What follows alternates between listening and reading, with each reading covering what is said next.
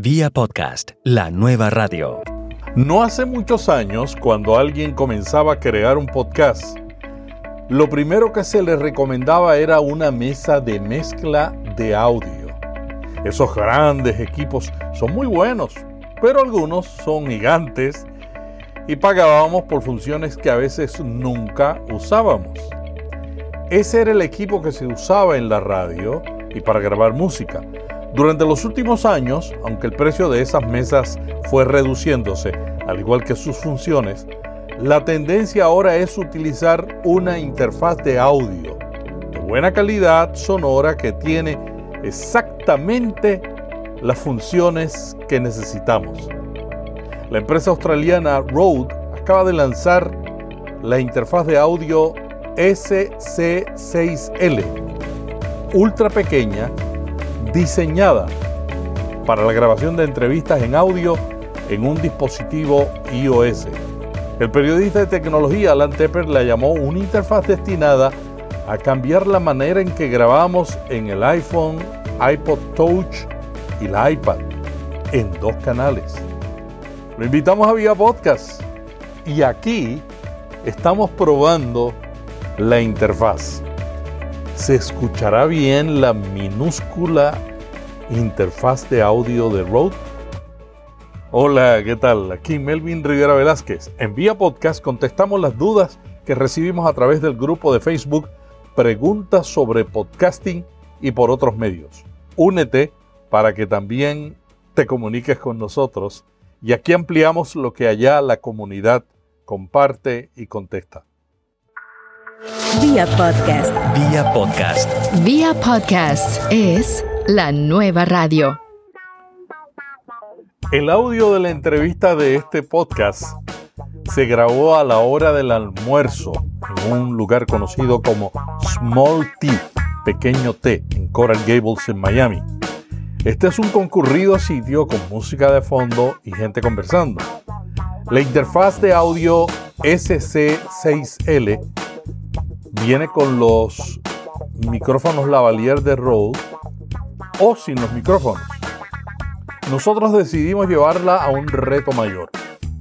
Grabamos con la aplicación Rode Reporter de iOS con dos micrófonos condensadores conectados con un cable XLR a 3.5 mm TRSS. Algunas de las introducciones, incluyendo esta que está escuchando, las grabé en mi cuarto de grabación con el micrófono lavalier de Rode, el Smart Lab Plus, y la interfaz conectada a mi iPhone. O sea, usted está oyendo un podcast que ha sido grabado totalmente en el iPhone, ahora con un lavalier y cuando estuvimos en el café, en el tea, porque no es café, con dos micrófonos condensadores. ¿Cómo eran las interfaces de audio que precedieron a esta novedad? A través de los años yo he reseñado unas cuantas hechas o específicamente para iOS o compatibles con iOS y en el primer artículo que hice sobre esta interfaz hice una secuencia de fotos con enlaces a, aquellas reseñas y eran muy grandes y costaban muchísimo más y algunas utilizaban baterías internas, otras requerían electricidad externa y no, no eran muy portátiles, eran supuestamente portátiles, así como hace 20 años cuando grabábamos video en la calle, cargábamos una grabadora enorme separada de la cámara y eso ya no es que no se haga, pero es mucho menos frecuente que se hace y cuando se hace aún así no pesa ni, ni la mitad de lo que pesaba en aquella época.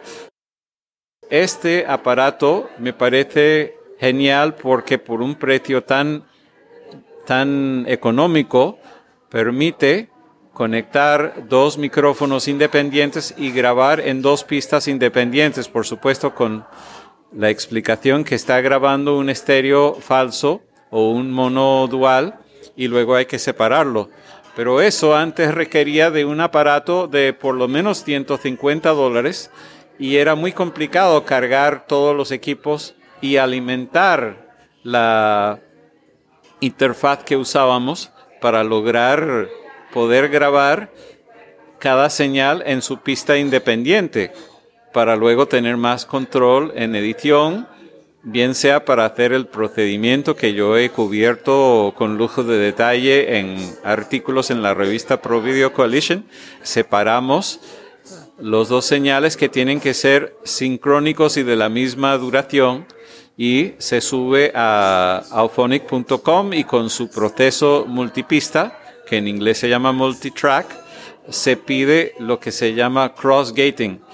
Quiere decir que cuando una persona está callada, se cierra ese micrófono y al revés, y de esa manera cortamos el filtrado indeseado que de la misma voz que entra en los dos micrófonos y también reducimos muchísimo más el ruido ambiental, porque no es lo mismo tener dos micrófonos abiertos cuando habla una sola persona que tener los dos abiertos, porque cuando tenemos ambos abiertos estamos cogiendo muchísimo más sonido ambiental, estamos cogiendo una voz a través de dos micrófonos, estamos cogiendo más reverberación o eco y de último, estamos cogiendo a la misma persona, no solamente a través de los dos micrófonos, por muy aislador que sea el micrófono, siempre hay algo de filtrado, sino también el rebote de la voz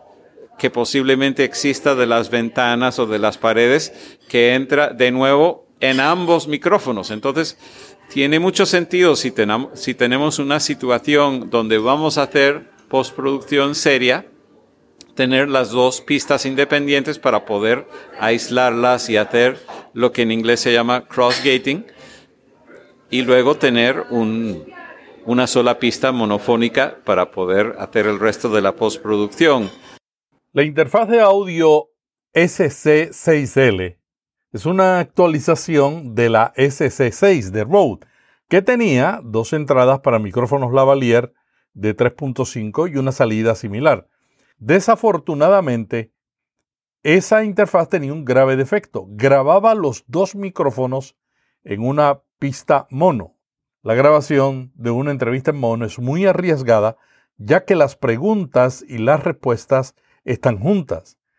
Si alguien hace un ruido mientras el otro habla, no hay forma de eliminar esa distracción. Afortunadamente, la nueva interfaz crea archivos estéreo permitiendo más flexibilidad con el audio que grabamos. Dos canales siempre son mejores que uno. Rode no solo mejoró la interfaz anterior, sino que también mejoraron la aplicación Rode Reporter para iOS que graba dos pistas, con la opción de combinarlas luego en mono.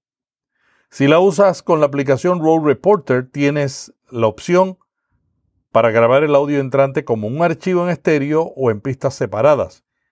Pero no solo eso es interesante, sino también la posibilidad de establecer la ganancia del micrófono. Al permitir la grabación estéreo para que cada micrófono se registre en su propia pista de audio, establece la entrada 1 del micrófono a la izquierda y la 2 en el canal derecho. Esto te da mucho más control en postproducción, pero debes asegurarte de configurar en tu software de audio las pistas a la salida para los canales izquierdos y derechos. Otra importante diferencia entre ambas es que la nueva usa un conector Lightning. La interfaz es compacta, se puede llevar en un bolsillo o cartera de mano, pero lo más que llama la atención es la flexibilidad de usarla en cualquier lugar donde estamos para producir un podcast o hacer un directo. Pero también llama la atención el precio. La aplicación que se usa con, con esta interfaz también permite, si no hay tiempo para hacer edición o si se va a transmitir en vivo o en directo, como dicen en ciertos países, de combinar los dos micrófonos, porque hay casos donde no, no hay tiempo para hacer postproducción. Entonces, nos da esa opción. Mis únicas críticas que yo tengo sobre esta interfaz que me parece genial porque puedo hasta monitorear directamente sin retardo alguno, por lo menos no detectable por, por mi cerebro, digamos, no me distrae. Cuando he utilizado otros aparatos y dependo del software y de la, del procesador de la máquina donde se está grabando distrae demasiado cuando hay un retardo. Aquí no estoy oyendo nada de retardo y no me distrae para nada. Mi única crítica constructiva a Rode para que mejoren el software y afortunadamente ellos pueden mejorar el software independiente del, del aparato físico es tener un control independiente de, de, la ganancia de cada micrófono, porque como viene en este momento, ahora que estamos hablando en septiembre del 2018, hay un solo control, aunque lo hemos puesto para grabar los dos canales separados y de hecho lo vemos así en la pantalla, se ve mi medidor mucho más fuerte que el tuyo, Melvin. No hay un ajuste independiente para cada uno. Entonces, ¿qué hay que hacer? Hay que colocar los micrófonos a la mejor distancia para tener un nivel parejo y luego obviamente ajustarlo para el más fuerte de los dos si no logramos un equilibrio completo, por lo menos que ninguno esté sobresaturando, que ninguno esté llegando a, a, la parte roja o al cero, que eso sí es ah, mortal en, en la grabación de audio digital. No queremos sobrepasar nunca el cero.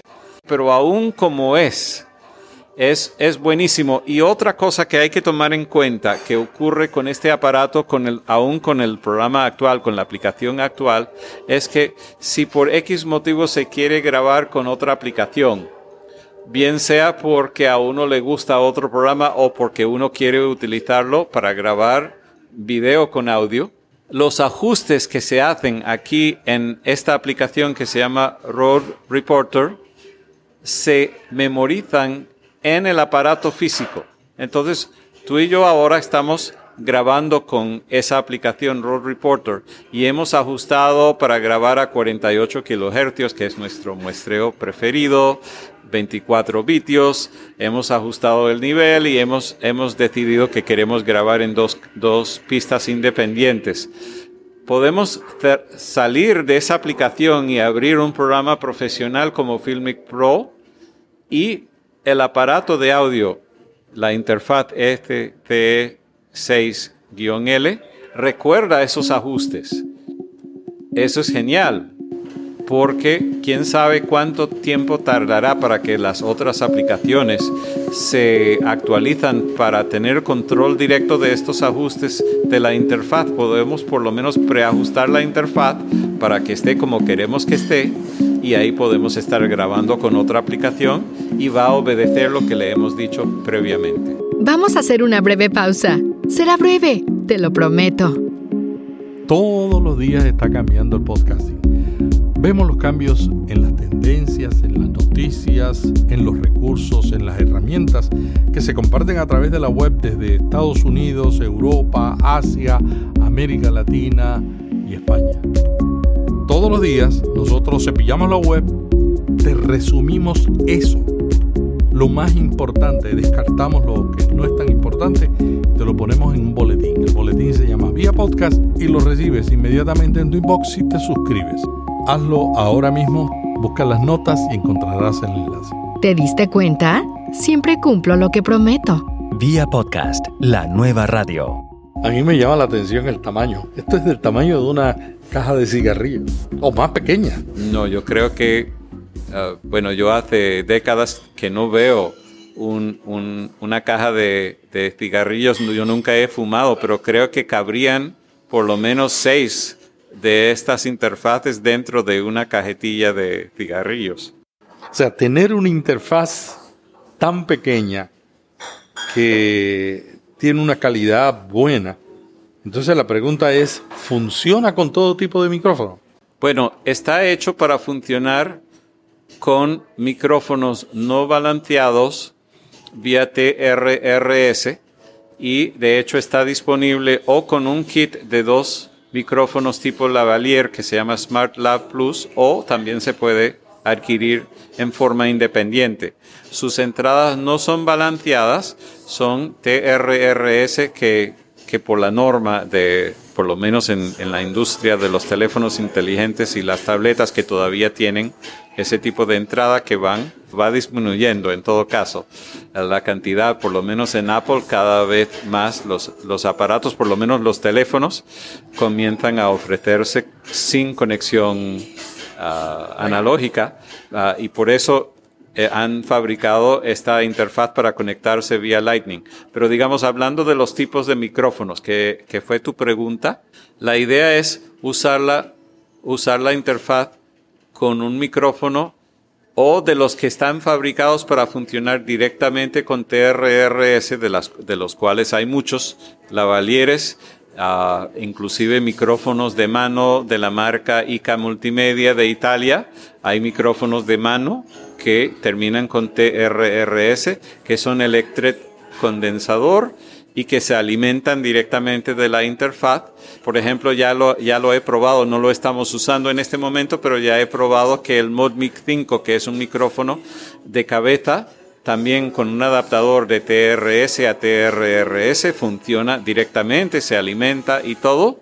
Y por supuesto, los micrófonos hechos para cámaras, por ejemplo, los micrófonos tipo cañón fabricados por Rode, de los que terminan con TRS, pues con un cable vendido por, por la misma Rode por poco dinero, también se conecta directamente y hasta oficialmente funciona.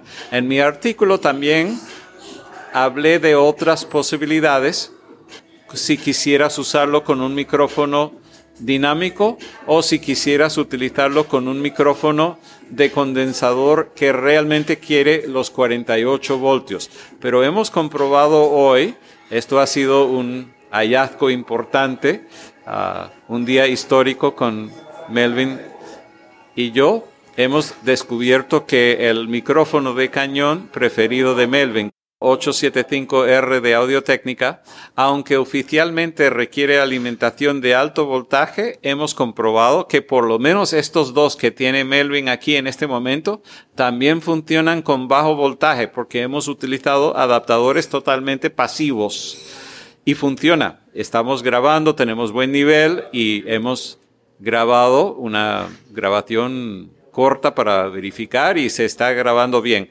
Entonces, eso lo lo he verificado previamente con otros micrófonos electret condensador de, por ejemplo, de la marca Senal, uh, tipo cañón, y han funcionado. Pero lo que hay que tener cuidado es que no solamente porque los de Melvin del modelo 875R de Audio Técnica funcionan, eso siempre habría que verificarlo, así que si el oyente que está considerando hacer esta combinación exacta tendría que pedirlos a un proveedor donde existe la posibilidad de devolución porque yo he descubierto a través de años de experiencia que a veces cuando uno hace una prueba y uno verifica que, que un aparato va más allá de sus especificaciones publicadas, a veces cuando hacen el próximo lote han comprado otro componente interno y deja de funcionar. Así que hay que verificarlo, pero por lo menos estoy feliz de saber que por lo menos los dos que tiene nuestro amigo Melvin sí funciona con bajo voltaje, porque estamos utilizando puros adaptadores pasivos. Ahora, para poder conectar esta interfaz con un micrófono dinámico, ahí sí se necesitaría y se recomendaría un pre-preamplificador de los que hay de ICA Multimedia, por ejemplo, el IRIG Pre. El IRIG Pre, que cuesta aproximadamente 40 dólares, alimenta, tiene la posibilidad de alimentar 48 voltios, pero eso no sería el caso para los dinámicos. Pero sí, por ejemplo, si alguien quisiera utilizar un Sennheiser 416, hemos comprobado con nuestro amigo Memo Sauceda, eso no funciona con bajo voltaje. Eso sí requiere la alimentación fantasma o phantom uh, legítima, ahí sí podríamos utilizar un IRIC pre como pre-preamplificador y además alimentaría el micrófono. Pero por lo menos para todos estos casos más comunes que hemos probado, funciona con el H75R, funciona con el ModMic 5 directamente también, bueno, con un adaptador pasivo vendido por Rode y eh, ah, por supuesto funciona con un par de Smart Lab Plus y es, también es importante saber, muy poca gente sabe esto. Rode vende un, lo que en castellano se llama una diadema, que convierte cualquier micrófono lavalier en micrófono de cabeza.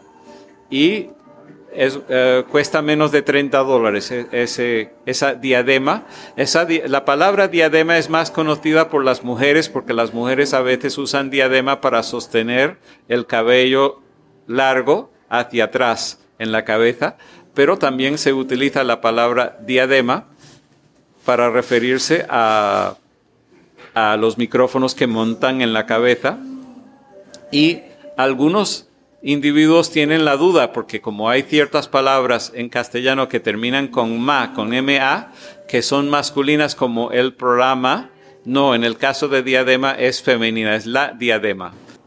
Para ahorrar espacio físico, esta interfaz ofrece ajustes de ganancia por medio del software Row Reporter, que es gratis. La aplicación Row Reporter sigue ganando fama como la aplicación ideal para grabar entrevistas. Yo la he utilizado muchas veces porque es muy sencilla, incluye lo esencial y se concentra en ser fácil de usar. Cuando uno está grabando entrevistas en exteriores, uno quiere concentrarse en lo que dice la otra persona, no en el instrumento que está utilizando para grabar. Cuando usted abre la aplicación, esta le presenta un gran botón rojo y una vez que configura los niveles de sonido en la aplicación, le das a ese botón y empiezas a grabar. Con el interfaz de Rode SC6L conectado, puedes ajustar en la aplicación el nivel del sonido y tiene la opción de seleccionar una pista combinada de grabación o grabar cada micrófono en una pista separada. Haciendo uso de la aplicación, también puedes realizar otras funciones como controlar los niveles de entrada, habilitar Direct Monitor para escuchar el audio mediante auriculares sin ningún retraso y tiene ajustes de calidad del audio que te permiten elegir grabar en 48 kHz, 24 bits comprimido y muchísimas alternativas y muchísimos formatos como AAC, MP3, AIFF, OGG Vorbis y muchos más. También te permite compartir la grabación en Google Drive, iCloud y Dropbox o por correo electrónico, incluso lo puedes compartir por FTP. Y para los que hacen videos usando iOS, esta interfaz también es compatible con varias otras aplicaciones, como la popular Filmic Pro, que se utiliza tanto en la creación de videos. Conclusión, la interfaz Rode SC6L es una gran alternativa para los que están comenzando podcast y quieren grabar con un micrófono conectado a la interfaz, que fue la gran sorpresa que tuvimos Ustedes van a escuchar cuando yo termine aquí mi voz en el lugar con un micrófono condensador, pero sin Phantom Power. Por supuesto, ya Allen explicó que también el micrófono tiene ese beneficio. Lo probó con otros y no funcionó. Pero esta alternativa de interfaz para comenzar un podcast significa que lo único que usted necesita es un micrófono lavalier como el que estoy usando en este momento, un programa, una aplicación gratuita de iOS que se llama Road Reporter y sencillamente su celular o su iPad o su iPod. Viene de dos maneras, individualmente por 79 dólares o lo que llaman ellos el kit de entrevista Rode móvil que vale 199 que trae dos micrófonos como este que yo tengo aquí más la interfaz. En su artículo de ProVideo Collision, Alan dice que esta interfaz será el mesías compacto de la grabación en dos canales en iOS. Y yo estoy de acuerdo. Y ahora para terminar te voy a compartir el proceso que usé en la edición de esta entrevista. Primero la grabé en Roll Reporter, luego la abrí en la aplicación Ferrite Studio Recording en mi iPad. Ahí la dividí en dos canales. En el canal mío, mientras Alan hablaba, yo eliminé todo el sonido de fondo que estaba en mi canal, porque como la interfaz no permite controlar el, audio de cada micrófono, eliminé todo el sonido de fondo. Luego que hice eso, la edité, añadí mi voz, la pasé por Auphonic para reducir más todavía los sonidos de ambiente de cierto nivel para abajo y eso es lo que usted está escuchando. Te voy a dejar la última pregunta que le hice a Alan para que escuches la diferencia con el micrófono condensador. Qué bueno, Alan. ¿Dónde te pueden conseguir? ¿Cuáles son los proyectos con los que estás trabajando en este momento? En este momento el lugar central es alantepper.com porque eso va a todo lo otro y Alan Tepper se escribe con doble L y doble P, como si fuera Ayan Tepper con doble L y doble P.com y en castellano lo mismo alantepper.soy. El TLD o el sufijo de dominios soy es un invento de Google para los castellano hablantes en el mundo y me parece muy lógico utilizarlo para los sitios así personales. En este momento estoy haciendo cuatro radios que también se difunden, redifunden como podifusiones. En inglés es beyondpodcasting.com, en castellano está capicuafm.com, turradioglobal.com y tusaludsecreta.com, que lo hago junto con una doctora médica venezolana llamada la doctora Montserrat Rodríguez. También estoy haciendo sitios web para diferentes clientes. Uno de ellos es, es una cadena ecuatoriana llamada Ecuavisa. Pero ese sitio web no es para el público, es para los talentos, para crear un directorio de talentos, actores y actrices mundiales, pero bajo el control de Ecuavisa. Bueno, y hasta aquí vía podcast. Hasta mañana cuando estaremos con Notipod hoy. Gracias a Alan Tepper, periodista de tecnología en Provideo Coalition y también podcaster, por acompañarnos evaluando esta nueva interfaz de audio. Hasta pronto, le dice Melvin Rivera Velázquez que le envía un pod abrazo. Vía podcast. Vía podcast. Vía podcast es la nueva radio.